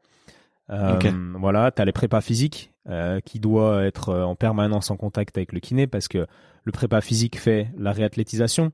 Donc quand il y a une blessure, c'est le kiné qui gère, le médecin qui fait le diagnostic, le kiné qui fait la rééduque, et ensuite avant de passer sur le terrain, tu as cette phase intermédiaire qui est la réathlétisation, qui est faite en général par le préparateur physique. Donc tu as cette cellule, pour moi c'est le plus important, euh, docteur pour faire les bons diagnostics, ensuite kiné et préparateur physique. Donc là je mets de côté le staff technique pour l'instant, le coach et l'assistant. parce que parce que voilà c'est c'est comment dire c'est un staff et il faut qu'il y ait de l'entente entre tout le monde et ça c'est une des problématiques parfois euh, le coach n'écoute pas forcément le préparateur physique qui va dire euh, qui va lui dire écoute là mm. les joueurs sont tous dans le rouge tu sais il y a des applis par exemple pour euh, pour sonder un petit peu le niveau de fatigue des joueurs et puis mm. le coach est pas forcément réactif au prépa physique qui va lui dire écoute là tout le monde tout le monde dort mal en ce moment c'est la merde il y a un gros risque de blessure mais si le coach il a envie de faire une grosse semaine d'entraînement parce que il a en tête de, de faire ça en, en vue d'un match qui est la semaine prochaine ou je ne sais quoi, et eh ben bah peut-être qu'il va pas l'écouter quoi. Mais dans le dans l'idéal, il faut que tout le monde euh, tout le monde travaille ensemble. Et puis ensuite, tu as les petits jokers. Moi, je vois ça comme ça quoi. Tu as les petits jokers comme moi qui suis ostéo euh, qui vient une fois par semaine, qui reçoit les joueurs au cabinet pour euh, essayer d'apporter du plus dans la prise en charge. Et tu as le diététicien aussi, tu peux avoir ce que tu veux, un prof de yoga qui vient faire des cours de temps en temps. un même si je pense que ça, oui, voilà, exactement, podologue, psychologue. En général, les joueurs ont parfois un, un préparateur mental ça, c'est quelque chose qui se fait euh, du côté du joueur. C'est pas le club qui organise en général. Ok. Et donc, euh, et donc voilà, je sais pas si je réponds à ta question. Si, super bien, super bien. C'est, c'est vachement intéressant. Euh, bah, moi, j'aime bien avoir un peu le côté, euh, euh, je vais pas dire sport business, mais peut-être un peu plus organisationnel, tu vois, euh, des, des structures, parce que on, on oublie trop souvent que bah, derrière, derrière des joueurs, il y a tout un staff, quoi. Et généralement, bon, ça dépend des sports, mais pour des fois pour un sport d'équipe, pour un joueur, t'as trois personnes, quoi. Donc des fois, c'est des organisations assez, assez colossales. Donc donc j'aime bien, j'aime bien pouvoir le, le, le, rappeler quoi. Ouais. Après, j'ai pas parlé parce que dans dans les grands grands joueurs, tu vois, euh, par exemple, euh, le, ce, que le travail que je fais avec euh, Nando, le joueur dont je te parlais tout à l'heure, lui, tu vois, on a créé un petit staff autour de lui, par exemple. C'est-à-dire qu'il a son staff de club, mais bon, le gars, il, il travaille, il, joue à l'étranger tout le temps, donc souvent la communication, elle est pas optimale, tu vois, avec des Russes ou des ou des Turcs en l'occurrence cette année. Donc c'est intéressant, je trouve, pour les joueurs français d'avoir leur petit staff euh, français à qui, euh, à qui, qui ils peuvent échanger. Donc là, il y avait une interview de la FFBB euh, il y a quelques jours où Nando disait, ben, dès le confinement, j'ai pris, j'ai pris contact avec Étienne, mon stéo à Lyon, qui travaille avec Martin, le préparateur physique, etc. Et en fait, en fait, voilà, on, on, est autour de lui, on l'accompagne bah, l'été ou quand il y a des périodes comme ça, et même pendant l'année, moi, je vais le voir régulièrement pour pour travailler avec lui, quoi. Donc ça, c'est une autre partie qui est moins, qui, qui, qui se démocratise en Europe, euh, surtout dans le foot parce qu'il y a plus d'argent, mais qui est très très, euh, comment dire, normal aux États-Unis, quoi. D'avoir ton ton propre staff, même si tu fais partie d'une d'une équipe, t'as quand même ton propre staff privé, quoi. Ouais. Ok. Voilà, ça c'est c'est autre chose. Ok, ok, trop cool. bah écoute, euh, en tout cas c'était c'était hyper intéressant. Euh, toi qui aimes beaucoup poser des des questions, euh, euh, ça va, c'est pas trop désagréable de devoir y, répondre? Non, non, non, c'est cool. Bah tu sais, j'aime bien poser des questions, mais je donne souvent aussi mon avis euh, dans mon podcast, un peu comme toi, quoi. Donc euh, tu sais, je vois plus le podcast comme un échange. Là, en l'occurrence, j'ai plus parlé que toi. Tu m'as beaucoup plus parlé de questions, mais ma vision du podcast c'est plus un échange. Et, euh, et d'ailleurs, moi, je peux t'en poser ou t'as un format, faut que ça se limite à une heure Non, non, vas-y, vas-y, vas-y. Si t'as des questions, euh, j'y réponds avec grand plaisir. Parce que j'ai, lu ton article que t'as écrit là sur euh, sur euh, Medium. C'était, tu parlais des compétences de sportifs qui étaient applicables au monde de l'entreprise. Ouais, exactement. Et, et, en fait, moi, je, je me suis dit putain, je vais écrire un article inverse, quoi, en fait, parce que je trouve que c'est toujours le sportif qui vient donner ses conseils en entreprise, tu vois, qui vient faire une petite journée, euh, petit discours inspirant, euh, qui explique ses routines. Mais en fait, je pense qu'il y a plein d'entrepreneurs, des grands entrepreneurs, qui pourraient venir faire des discours dans une équipe. Parce que moi, j'ai cette vision où quand tu es sportif, bah es entrepreneur, c'est-à-dire que tu es consultant dans des clubs, mais t'es pas employé quoi. Enfin, si tu es employé, mais il faut que tu te vois en mode consultant et pas en mode euh, salarié qui te fait trimballer de club en club en fonction de tes résultats et ta carrière, tu dois la gérer. Ça, c'est ma vision. Et pour ça, je pense que les entrepreneurs, ils ont beaucoup à apprendre aux sportifs qui font des sports collectifs, qui, est très différent des sports individuels, évidemment. Mais moi, j'aimerais que ce mindset d'entrepreneur soit plus dans les têtes des, des sportifs, quoi, qui se responsabilisent euh, un petit peu plus. des sportifs qui font des sports collectifs. J'aimerais Ouais. avoir ta vision là-dessus. Bah, écoute, euh, écoute, euh, c'est c'est une super bonne question. Euh, alors moi déjà les les entrepreneurs, euh, les grands grands entrepreneurs, tu vois, si on parle en France, tu vois, euh, moi mon l'entrepreneur qui me qui me marque le plus c'est Xavier Niel parce que c'est quelqu'un qui redistribue énormément et qui a une vision extrêmement long terme, tu vois, euh, avec tout tout ce qu'il a fait sur l'écosystème entrepreneurial. Pour ceux qui pour ceux qui savent pas, en gros, il il s'est concentré sur l'écosystème startup. Il s'est dit, ok, bah, de quoi les startups ont besoin Elles ont besoin de trois choses. Elles ont besoin d'un lieu pour travailler. Du coup, il a créé Station F. Ils ont besoin de développeurs pour euh, recruter facilement des gens qui connaissent la, tech- la technique. Donc, du coup, il a créé sous forme d'association l'école 42, qui est la première école euh, où euh, sans diplôme et 100% online. voilà, c'est vraiment une, une révolution mondiale sur ce que c'est que l'éducation. Et troisième chose dont les startups ont besoin de l'argent, enfin ont besoin, c'est de l'argent. Et du coup, il a créé un fonds d'investissement et du coup, il distribue énormément de son argent.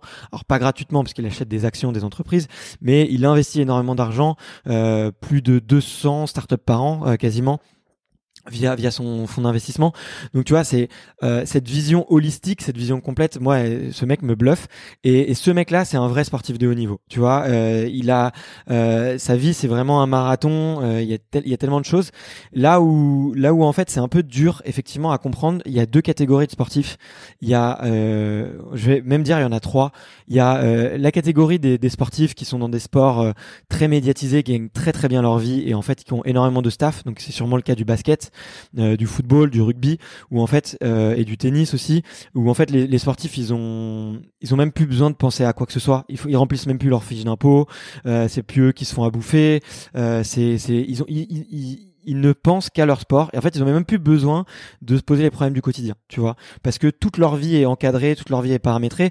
Et généralement on parle un peu de la dépression des sportifs euh, post carrière et généralement c'est euh, ça va toucher ces sportifs là en fait. Parce que euh, le jour où bah, toi t'as as, rencontré aussi euh, Raphaël Poulain euh, super épisode d'ailleurs euh, que je que je recommande à tous les, les auditeurs d'aller écouter parce que ton épisode était nettement mieux que le mien après coup. Mais tu vois bah lui il le raconte en fait tu vois. Il, du jour au lendemain il passe de la lumière à euh, bah je suis tout seul j'habite dans un euh, dans un 50 mètres carrés à Paris et j'ai plus aucun contact et et on, on- et y a plus grand monde pour m'aider quoi finalement alors que j'étais une star. Donc ces gens-là effectivement ils vivent euh, une situation difficile et je pense que les entrepreneurs tu vois les entrepreneurs ils ont tout créé dans leur vie tu vois, ils sont à l'opposé un peu des sportifs de haut niveau, parce qu'un sportif de, de haut niveau dans cette catégorie-là, qui a toujours été euh, euh, qui, a, qui, a, jamais eu rien d'autre à penser qu'à pratiquer son sport et à être au top niveau, et ben en fait il se rend pas compte que qu'il faut construire l'avenir, qu'il faut euh, mettre des choses en place. Et effectivement là les, les entrepreneurs ils ont beaucoup beaucoup de choses à, leur apporter euh, pour l'après carrière, pour le mindset, pour euh, la façon dont ils peuvent redistribuer la valeur, euh, dans la façon dont ils peuvent aussi influencer les gens euh, et dans la façon dont, avec laquelle ils peuvent être leaders. Et là je te rejoins euh, totalement. Euh, et après euh, sur les autres catégories de sportifs je, moi j'en vois deux autres. Je vois effectivement bah, euh, les, les, sports un peu euh, où il y a une fédération qui est présente et qui leur permet d'avoir un salaire minimum, tu vois, et où là ils peuvent se concentrer. Mais c'est eux qui vont construire leur staff, euh, c'est eux qui vont construire un peu tout ça. Euh, bah là généralement c'est des gens qui, qui se qui se reconstruisent plutôt bien parce qu'ils ont un peu cette habitude d'être un peu autonome avec ce socle, ce socle qui est généralement apporté soit par la fédération, l'armée ou par des entreprises comme la RATP ou la SNCF qui leur permettent de d'avoir un minimum financier et cette sécurité financière. Euh, et après, il y a les troisièmes euh, sportifs que moi, les troisièmes catégories de sportifs que pour lequel j'ai un énorme respect et en ce moment je vais en, je vais en voir de plus en plus, ce sont les, les sportifs qui n'ont rien, c'est-à-dire ils ont pas de fédération, il n'y a pas de, il y a personne qui leur doit rien, euh, ils sont dans des écosystèmes où les marques donnent pas grand-chose, où le, leur matériel coûte super cher, leur préparation coûte super cher. Euh, et, euh, et tu vois, et ces mecs-là, j'ai, un respect énorme parce qu'en fait, leur vie, c'est une vie d'entrepreneur. Ils doivent euh, construire une équipe, euh, aller chercher de l'argent, euh, communiquer, et en fait, euh, ils sont incroyables. Et là, là, euh, la, la, semaine prochaine, j'ai, une interview qui va sortir bah, juste après la tienne avec Antoine, Antoine Bizet. Tu vois, c'est un mec qui fait du freeride, tu vois, et, et lui, bah, tu vois, il taffe super bien avec les sponsors. Il doit aller en chercher, il doit faire des, des compètes juste d'exhibition. Il doit, il doit faire des super projets et tout. Enfin, je, je le cite lui, mais il y en a, il y en a plein d'autres euh, parce qu'en en ce moment, je vais, je vais en voir quelques-uns. Et, et, ces mecs-là, ils ont un vrai, vrai mindset d'entrepreneur. Euh, euh, et d'ailleurs, ça me fait penser à un épisode que j'avais fait avec Mathieu Torder, qui a traversé l'Antarctique à 28 ans. Donc c'est quand même assez impressionnant. Et, euh, et, lui, en fait, lui, il m'avait dit, euh, ma vie, elle ressemble beaucoup plus à un entrepreneur, en fait, parce que euh, 10% du temps, je suis en expédition, donc 10% du temps, je suis un explorateur, un aventurier, mais 90% du temps, je suis en train de manager une équipe, d'aller chercher de l'argent, euh, de prévoir un projet et tout. Donc, euh, je, te, je te rejoins, je te rejoins complètement, effectivement, pour la, la partie un peu euh, euh, submergé de l'iceberg des sportifs qui sont qui sont vraiment au top niveau que tout le monde connaît et, et qui sont dans des clubs pro. Euh, bah là effectivement les, les, entrepreneurs ont un impact énorme. Et, euh, et après pour tous les sportifs un peu euh, un petit peu moins dans la lumière eux ils s'inspirent déjà beaucoup des entrepreneurs ils écoutent déjà beaucoup de podcasts ils ont ils ont une culture de comme le savoir ne vient pas à eux ils vont chercher le savoir tu vois et, euh, tu vois, par exemple, je pensais à, Vincent Defrane que j'ai que j'ai que j'ai interviewé. Euh, bon, ben lui, euh, pareil, c'était quelqu'un qui a dû forger sa carrière euh, un peu lui-même, même s'il a eu un soutien de, je crois que c'était de l'armée ou de la douane. Et, et en fait, c'était, bah, voilà, il écoutait plein de podcasts sur des entrepreneurs. Il construisait vraiment, il allait vraiment chercher son son son bac son backpack de, de l'entrepreneur et, du sportif de haut niveau quoi. Donc euh, je te rejoins je te rejoins totalement euh, euh, sur effectivement sur la, catégorie des sportifs hyper hyper brillants. Voilà. Ma réponse était un peu longue mais au moins elle est elle est exhaustive. J'ai essayé de la faire complète. Ouais ouais au moins au moins on a on a bien compris l'ensemble de, de ce que tu voulais dire. Et je suis d'accord avec toi, ces sportifs-là, ils sont vraiment inspirants. Et d'ailleurs, ça me donne envie d'aller en interviewer. Donc je vais aller en contacter parce que c'est vrai que moi je suis vraiment dans ce monde où où les sportifs euh, bah, n'ont jamais rempli une fiche d'impôt comme tu dis. Et ça c'est vraiment typique. c'est une bonne image. Donc euh, j'irai j'irai poser des questions à, cette, à, ces à ces sportifs peut-être dans des prochains épisodes. Donc euh, Merci, pour l'inspiration. Bah, Après, en parlant de, de start-upper, excuse-moi, je te coupe. J'ai eu peur quand tu quand tu m'as dit, euh, euh, alors le mec que je, qui m'inspire le plus, euh, et je, je, pensais que tu allais dire Oussama Hamar tu vois. Parce que parce que ce gars j'ai l'impression que c'est un dieu pour les start pour les entrepreneurs mais putain quand quand tu le vois tu te dis mais le gars il peut mourir euh, d'une crise cardiaque quand même à tout moment quoi. Il respire l'opposé de la santé quoi. Donc euh, bref j'avais eu peur que j'ai eu peur que tu que tu parles de lui. Je sais pas ce que tu en penses de ça un, un start un entrepreneur à succès mais à côté qui est essoufflé euh, dès qu'il fait 5 mètres parce qu'il est dans une obésité extrêmement morbide et qu'il le dit lui-même moi j'aime la bonne bouffe, j'aime les choses, j'ai déjà écouté des choses de lui. Qu'est-ce que tu penses euh, de ça? Est-ce que tu penses qu'il peut être heureux, qu'il a il a réussi sa vie, sachant qu'il est comme ça? Enfin, qu'est-ce que tu en penses? Euh, bah hum, bon déjà j'ai un, point de vue un petit peu particulier parce que euh, euh, j'ai monté une boîte qui est qui a été justement accélérée par The Family et que euh, et que j'adore enfin en fait j'ai beaucoup j'apprécie beaucoup ce qu'ils ont fait pour l'écosystème entrepreneurial français c'est-à-dire mhm. créer énormément de contenu donner donner du savoir donner de la visibilité rapporter un peu un, certain mindset qu'il y avait aux États-Unis et, et du coup moi, moi j'adore cette euh, j'adore cette, cette structure ça m'a apporté beaucoup de bien. Euh, après, d'un point de vue, euh, tu vois, d'un point de vue effectivement plus plus perso, lui, il a l'air bien dans ses basques, tu vois, pour l'avoir rencontré plusieurs fois, pour avoir discuté un peu avec lui. C'est, tu vois, c'est quelqu'un qui qui est qui est plus, qui est, je pense, qui vit au jour le jour. effectivement, bah on est un peu à, l'opposé. On avait eu rapidement l'occasion d'échanger. J'avais parlé, tu vois, de, de, de triathlon longue distance, d'Ironman, euh, de, de performances sportives.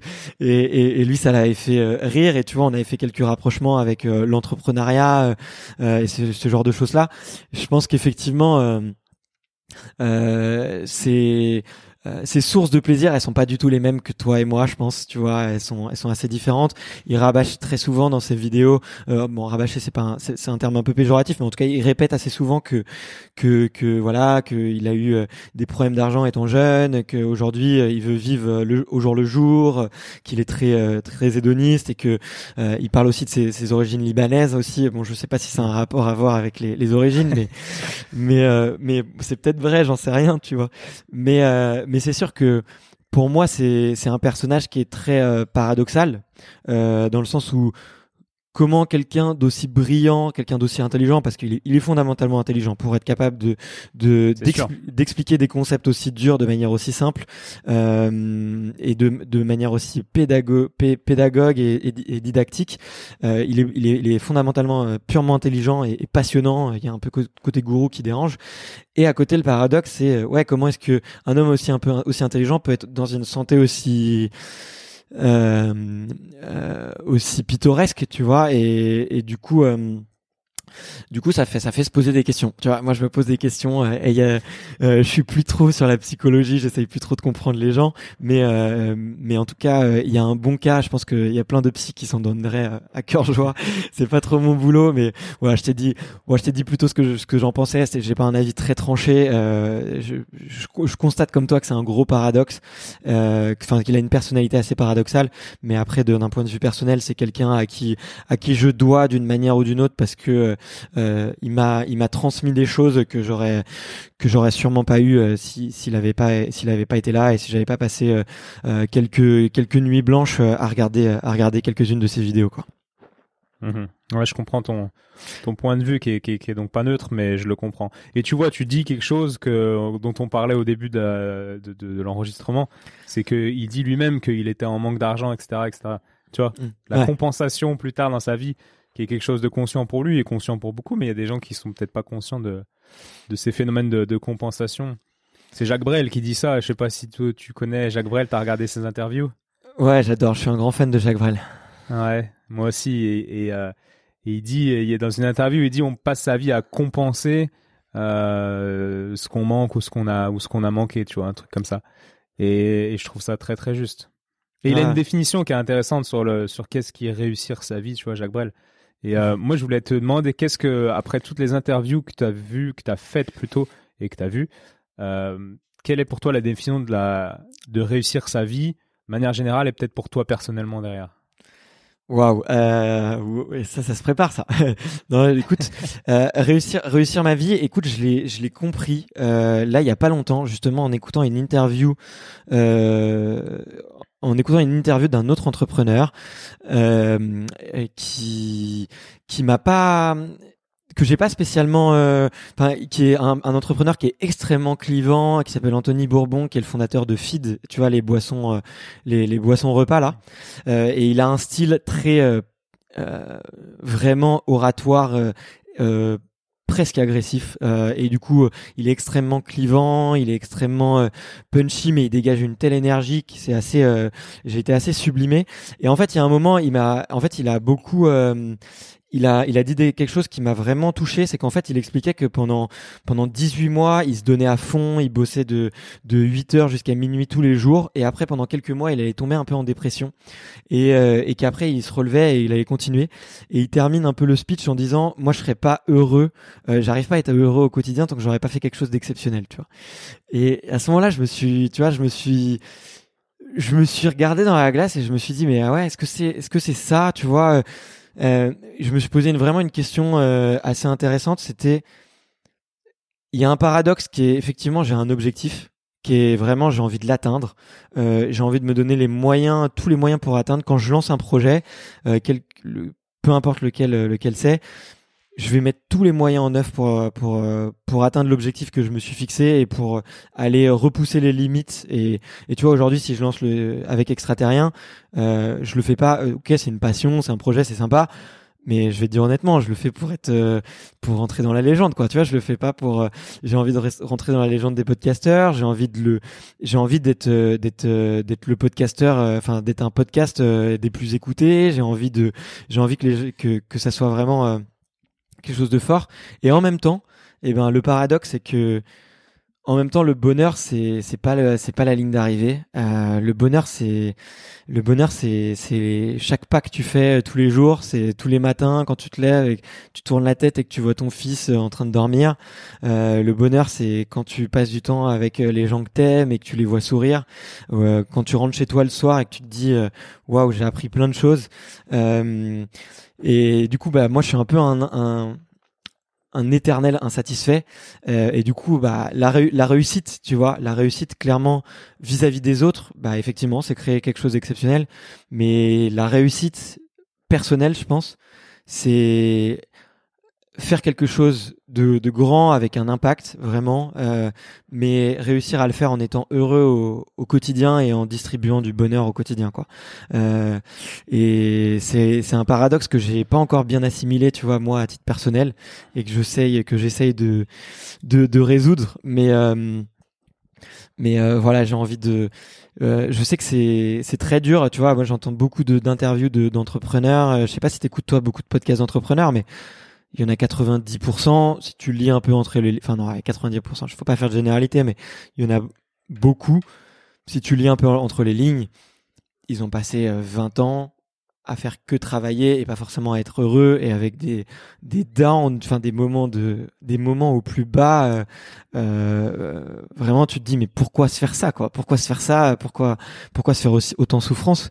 Euh, euh Donc donc j'ai pas, j'ai pas euh, ma définition effectivement, c'est de résoudre un peu ce, ce, paradoxe, de faire quelque chose de grand avec beaucoup d'impact, tout en étant euh, heureux au quotidien. Euh, et c'est ce que j'essaye de, de faire, euh, de faire en ce moment, quoi. Ok, ok, c'est intéressant si je peux me permettre. Bon, je compte pas, t'es pas mon patient, hein, mais tu vois par exemple, je suis pas, je suis pas sur la même longueur d'onde que toi dans le sens où tu dis déjà un truc, ma réussite vis-à-vis -vis des autres et tu vois, pour moi, déjà, une réussite, c'est vis-à-vis de toi-même et, c'est pas vis-à-vis des autres, tu vois. La réussite, elle est pas parce que tu fais aux autres, etc. Je comprends que tu as envie de changer le monde et tout, comme, euh, comme le gars de Fit qui dit j'aurais pas euh, réussi ma vie ou je serais pas heureux tant que j'aurais pas fait quelque chose de grand. En fait, pour moi, alors je suis pas, je dis pas que, que je dis la vérité, mais pour moi, là, il se trompe complètement, tu vois. Ça fait partie des, ces gens-là qui veulent être millionnaires, puis qui sont millionnaires, puis ensuite qui veulent avoir 10 millions, puis qui ont 10 millions, et qui mm. sont jamais heureux. En fait, le problème, il, il, il est ailleurs, tu vois. Et il y a un petit schéma, c'est, marrant, c'est un dessin, euh, euh, c'est un gamin, je crois, qui, qui essaye de, de trouver le bonheur et tout, alors qu'en fait, il est caché à l'intérieur de son cœur, tu vois. il y a que lui qui le voit pas. Et, euh, et je trouve ce dessin intéressant, je, je sais plus où le trouver, mais, mais ça me, ça me fait penser, ça me fait dire que le mec de feed, je le plains et je pense que je pense que c'est il devrait réfléchir à, ça quoi. Je serais pas heureux tant que j'aurais pas réussi quelque chose de grand. Alors euh, c'est il est peut-être pas sur la bonne voie quoi. Mais là je juge quelqu'un que je connais pas et c'est très très faux ce que je dis mais c'est juste pour te faire comprendre euh, ma vision, tu vois ce que je veux dire? Ouais ouais bah clairement. Bah après tu vois quand tu m'as demandé euh, ma définition de la réussite, je me suis peut-être pas bien exprimé, mais pour moi, la, réussite, c'est un jugement, tu vois. Tu peux juger toi-même que tu as réussi, tu peux juger qu'un autre a réussi. Euh, du coup, quand tu parles de jugement, tu es obligé de te mettre en perspective. Est-ce que c'est un jugement que tu te fais toi par rapport à toi-même? Est-ce que c'est toi par rapport aux autres? Ou est-ce que c'est les autres qui le font par rapport à toi? Euh, Du coup, c'est pour ça que je voulais... Bon, je me suis peut-être pas bien expliqué, tu vois. Mais il y a, du coup, dans la question de la réussite, pour moi, il y a plusieurs prismes, vu que c'est un, c'est pas un état, euh, tu vois, c'est pas un état euh, à un instant T, c'est vraiment un, euh, une, un jugement, tu vois. Donc, c'est pour, c'est pour ça. Mais ouais, moi, je, j'ai souffert hein, de ça, de, de cette frénésie, de vouloir toujours bosser plus pour, pour une lubie. Et je pense qu'aujourd'hui, Aujourd'hui, j'en suis plus là, et notamment euh, euh, parce que j'ai réussi des petites choses par, par avant qui m'ont mis en sécurité, et maintenant, euh, maintenant, j'ai plus besoin, comme comme ma sécurité, elle est, elle est faite, et que la seule chose qui compte, c'est vraiment euh, être heureux au quotidien et, et, et, si je peux rendre heureux les, les, les gens dans un deuxième temps et eh ben euh, ça me rend encore plus heureux. Euh, et ben du coup je le fais beaucoup plus avec beaucoup plus de liberté beaucoup plus de légèreté aussi. Euh, et je me sens beaucoup plus libre aussi dans ma, dans ma pratique tu vois. J'ai j'ai je pense que j'ai passé un peu ce cap euh, depuis quelques temps de faire quelque chose pour les autres de d'avoir peur du jugement.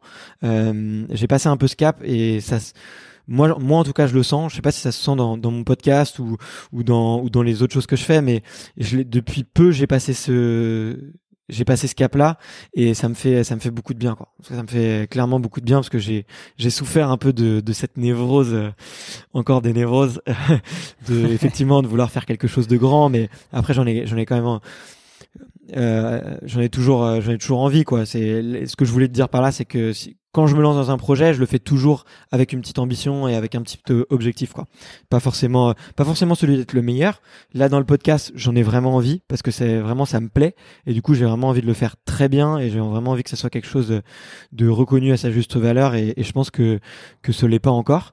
Donc, euh, mais euh, mais en tout cas, voilà, je me, je me fixe toujours un objectif dans, dans les projets que je, que je lance et, et, euh, et c'est ça que c'est ça qui me c'est ça qui me motive quoi.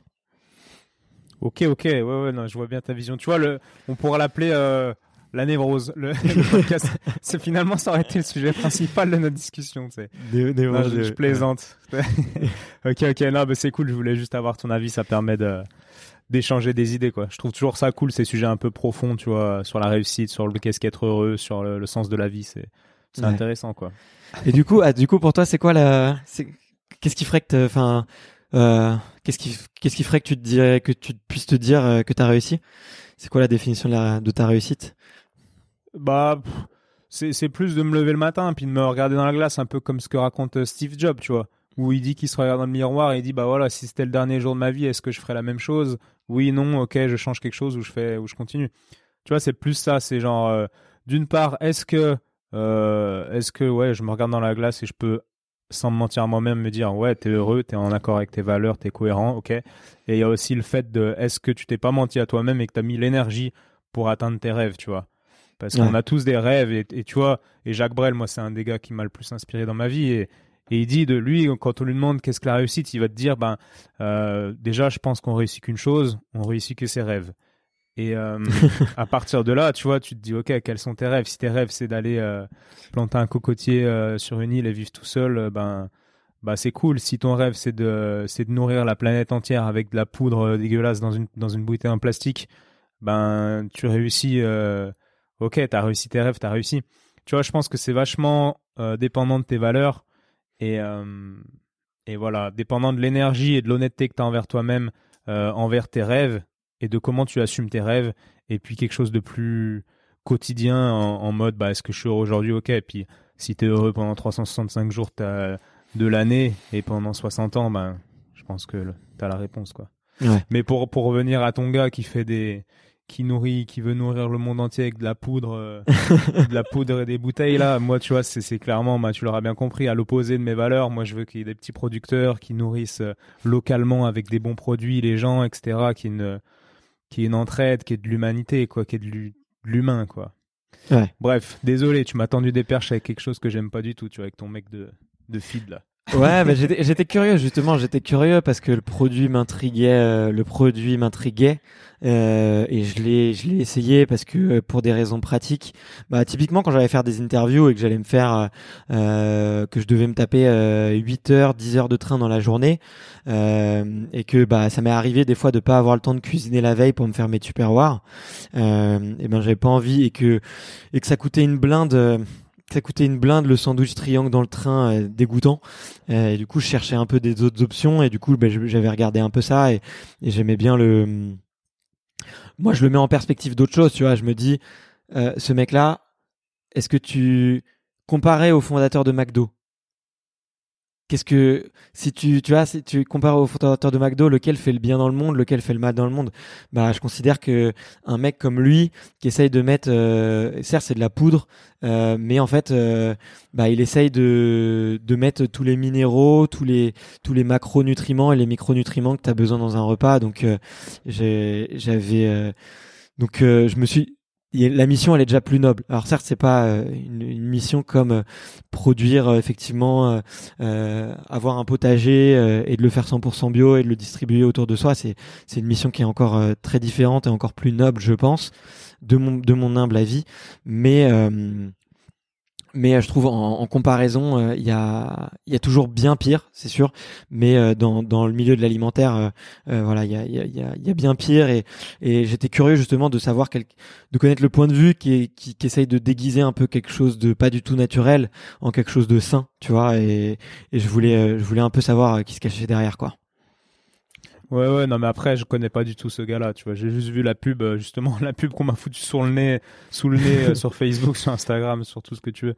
Donc, j'ai regardé rapidement la, la, chose. Mais, mais de manière générale, toi, je sais que tu es vachement connecté au monde des startups. Et, et moi, tu vois, euh, la startup, par définition, tu me dis si je me trompe, mais c'est quand même un petit truc à gros potentiel euh, qui, qui, a pour but de grandir et de, de conquérir le marché, entre guillemets.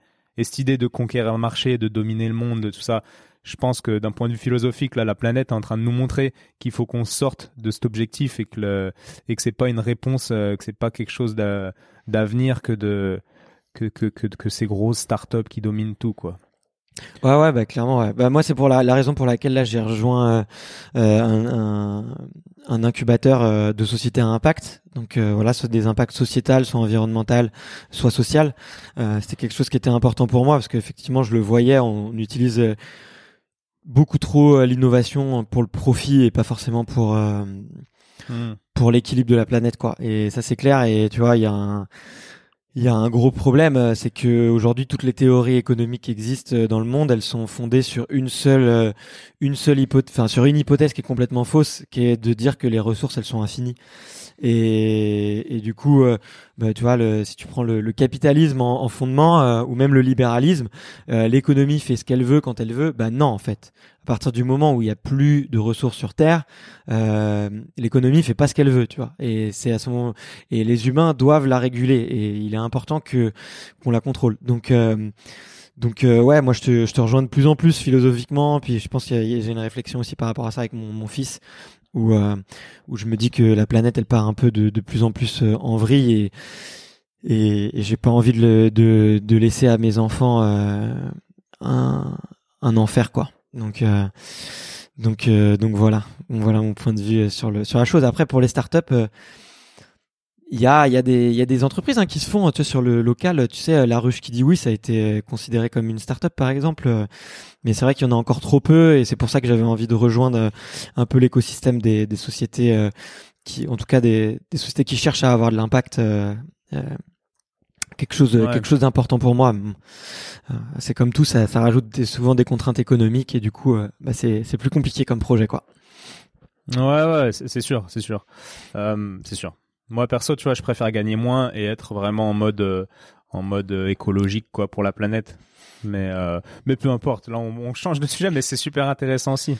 Et tu vois par rapport aux, aux startups la ruche tout ça moi, je suis vachement inspiré par les modèles euh, que je connais pas à la perfection parce que c'est pas mon domaine, mais tu vois, les biocop, euh, ces petits trucs là indépendants où ils bénéficient de la coopérative et des avantages d'une coopérative, mais où au final chaque biocop est indépendant et, et, et, a ses propres petits producteurs. Et tu vois ce genre d'organisation qui, qui peut s'inspirer à de la pas de la permaculture, c'est peut-être pas la, la, meilleure métaphore, mais j'aime cette idée, tu vois, euh, que véhicule la permaculture où tout s'entraide et tout est bénéfique pour le pour soi, pour les autres, etc. et, et pour l'environnement de manière plus générale. Et bref, ça, ça me fait plaisir de, de partager toutes ces idées ici parce qu'en fait, j'en parle peu, donc c'est cool. bon, bah tant mieux, tant mieux, on aura fait. Merci, aura fait merci Bart de de me donner la parole. bah écoute, il faut bien, faut bien donner la parole à, à ceux qui, qui, tiennent le micro aussi, euh, aussi des fois. Bon, en tout cas, le, leur fil, je pense qu'après ça va faire un épisode ouais, hyper ouais, long. Puis long, nous, là. puis nous, on pourrait, euh, je pense que vu comme on s'entend bien et qu'on a quand même des, euh, à la fois des, des points de vue euh, divergents et en même temps des points de vue qui, qui se rejoignent beaucoup, je pense qu'on pourrait durer pendant des heures. Donc, euh, écoute, écoute, merci beaucoup Étienne d'avoir répondu à l'invitation. Ça m'a fait hyper plaisir déjà de, de qu'on puisse un peu rediscuter tous les deux et depuis nos, notre dernière rencontre. Et puis, bah, qu'est-ce que je peux te souhaiter pour la suite? Est-ce que tu as Eh ben, de continuer, euh, de continuer comme ça. Tu vois, c'est ce que tu m'as demandé l'autre fois. Tu m'avais demandé, bah, comment je peux t'aider Qu'est-ce que je peux te bah, bon, je sais pas. Tu peux me souhaiter que je garde ma vie que j'ai là, que je continue d'apprendre des trucs cool et et puis puis ça sera déjà très bien. Puis la santé, quoi, que je garde la santé. Ah, c'est clair. Ça serait top, quoi, de la santé, des gens que j'aime autour de moi et puis euh, et puis euh, une passion qui me fait vivre et puis je demande pas pas beaucoup plus, quoi. Ok, génial. Voilà. un, un petit mot de la fin pour les auditeurs? Euh, le mot de la fin, bah, je pense que là, ils, ils ont déjà entendu pas mal de choses. Ça fait quoi, 1h28, ouais, presque 1h30.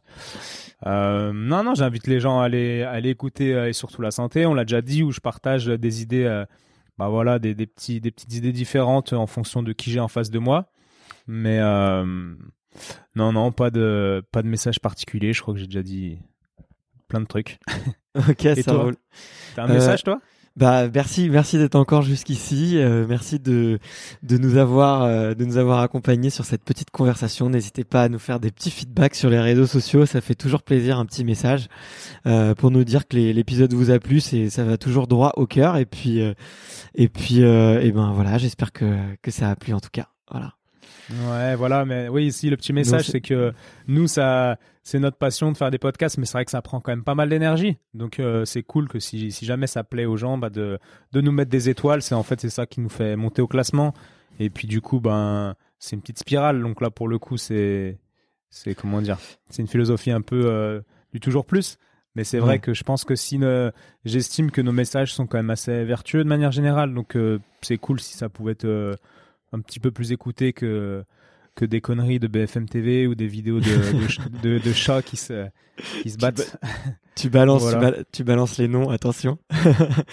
Euh, Oui, c'est c'est ce qui me vient, mais non, non, c'était juste pour. euh, ouais, mais je, je sais pas si les gens ont conscience de, de tout le travail qu'il y a derrière les podcasts. Je me, je me demande.